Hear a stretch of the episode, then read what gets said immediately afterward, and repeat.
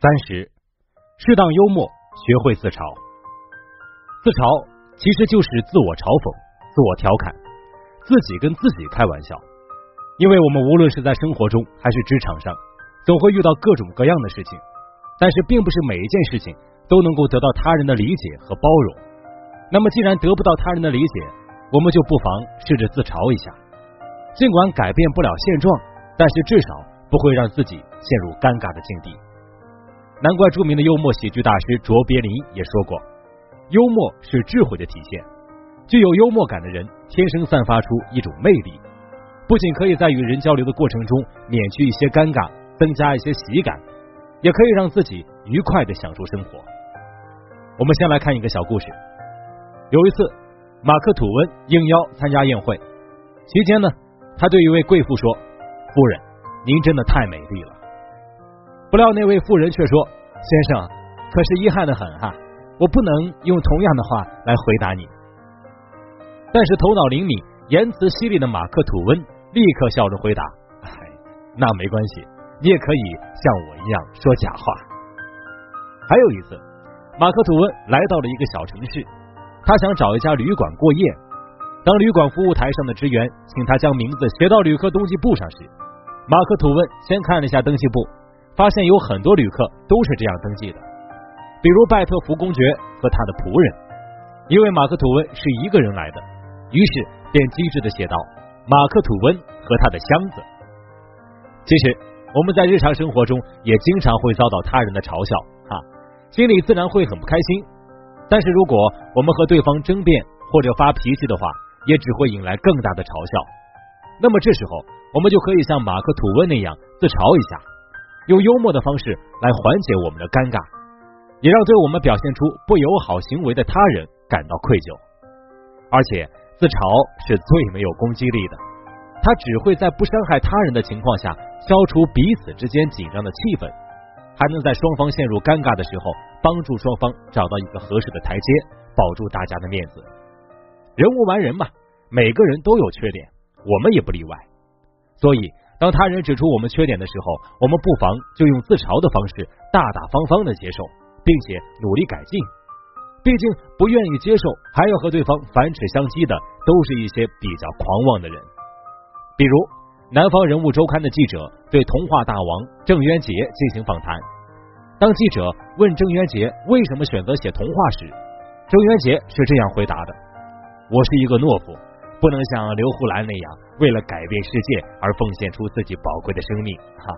我只能通过写童话故事来逃避现实。记者又问：“您为什么创办《童话大王》月刊呢？”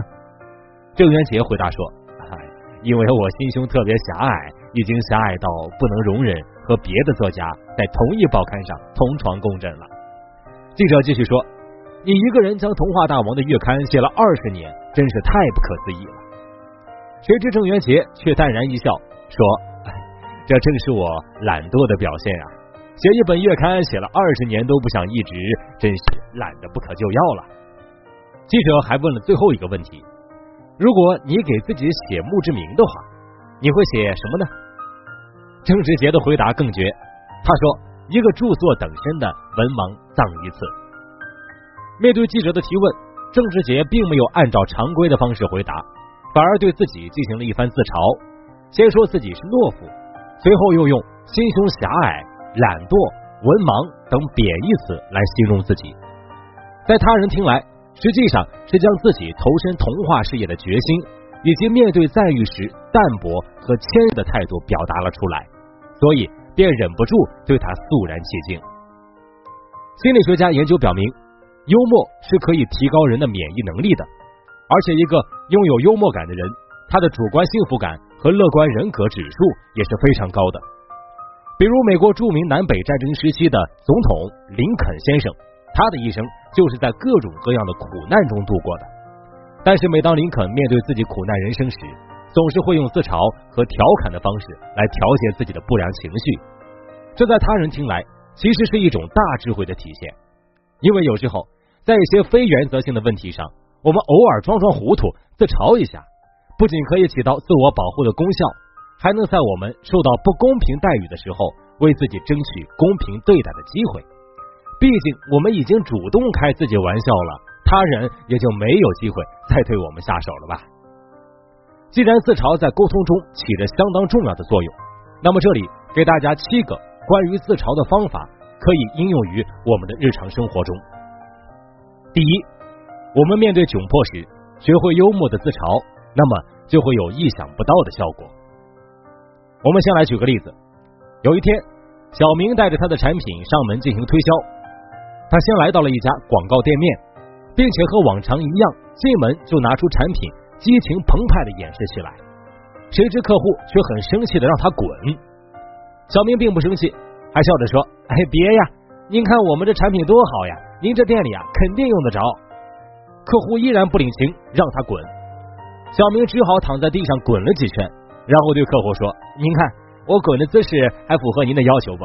那我就不打扰您了，下次再来拜访您。”这时客户已经被小明的举动给逗笑了，说。小伙子，就冲你身上这股劲儿，不管你卖什么产品，我都买了。小明就是用这种幽默的处理方式打动了客户。如果他当时受不了客户的气，选择夺门而出的话，那么他也就不会赢得优质的客户。所以说，当我们处于窘境的时候，一定要学会幽默的自嘲，这样说不定就可以获得意想不到的效果了。第二，我们在自嘲的同时，还要学会。偷换概念，尤其当我们面对他人抱怨时，千万不要放弃，也不要跟着抱怨，而是要学会制造一点小小的幽默感，以此来回避问题的严重性，并故意将他人引入歧路，让彼此之间的沟通变得更加生动有趣。比如有一个顾客发现喝的白酒里飘着一根白头发，便问服务员：“这酒里面怎么还飘着根白头发呀？”服务员微笑着说：“可见我们的酒都是陈年老窖啊。”顾客本来想说酒的卫生质量不合格，但是服务员却为了回避酒的卫生质量问题，直接抓住白头发老的特征，用来强调酒的老，巧妙的将白头发换成了陈年老窖。那么，对于服务员的这种偷换概念的幽默方式，既没有给店里造成损失，也成功化解了顾客心中的不满。可谓是一举两得。第三，除此之外，我们还要学会运用转移法，也就是在特定条件下，将原本的意思故意曲解成另外的意思，以此获得想要的幽默感。比如飞机上，空姐用悦耳动听的声音对旅客说道：“请系好安全带。”所有的旅客都按照空姐的吩咐做了。过了五分钟后。空姐又用比之前还好听的声音说道：“请再把安全带系紧一些吧。很抱歉，我们飞机上忘了带食物。”空姐通过这种幽默的方法告诉乘客飞机上没有食物，肯定比直接说飞机上忘记带食品更加容易让顾客接受。第四点，我们要学会自我调侃。面对错误时，我们先可以试着自我调侃一番，表现出我们的幽默感来。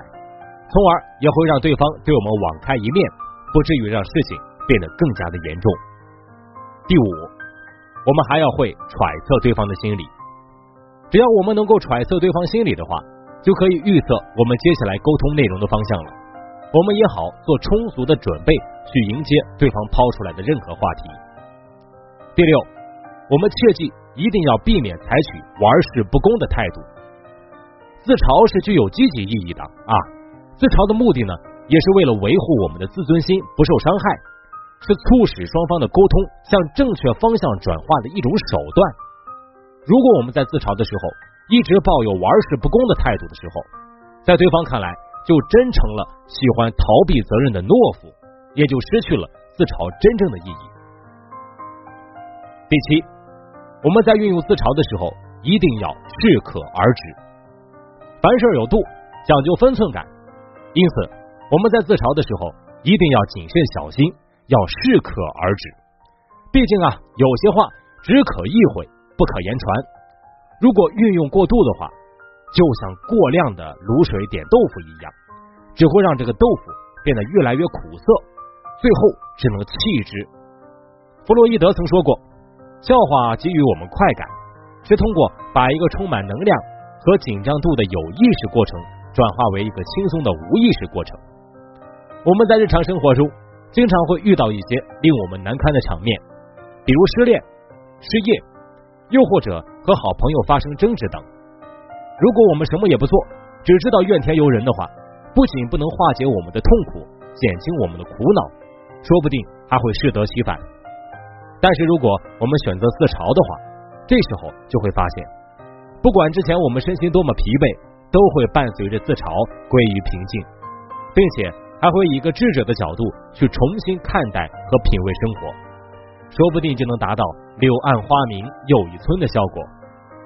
因为自嘲本身就是一种智慧，不仅可以让我们的身心变得轻快，还能变被动为主动，给对方也带来一种轻松的感觉。比如里根就任美国总统后。到加拿大进行国事访问，在演讲刚刚开始的时候，里根的演讲总是不断的被反美示威的群众所打断。加拿大的总理皮埃尔特鲁多就显得特别不自在，但是李根却笑着对他说：“这种事情在美国经常发生，我想这些人一定是特意从美国来到贵国的，他们想使我有一种宾至如归的感觉。”里根的这一句幽默的自嘲，顿时让特鲁多眉开眼笑，也让自己摆脱了尴尬。由此可见，自嘲更是一种能调整心理平衡的良药。尤其在我们受到委屈的时候，进行自我调侃，为我们自己的身心增加一层保护膜，还能让他人对我们刮目相看。最后，我们来总结一下：当我们准备运用自嘲的方式进行自我调节时，需要注意的点。首先，我们面对他人批评时，不要急于争辩，而是学会用自嘲的方式去缓解我们内心的尴尬。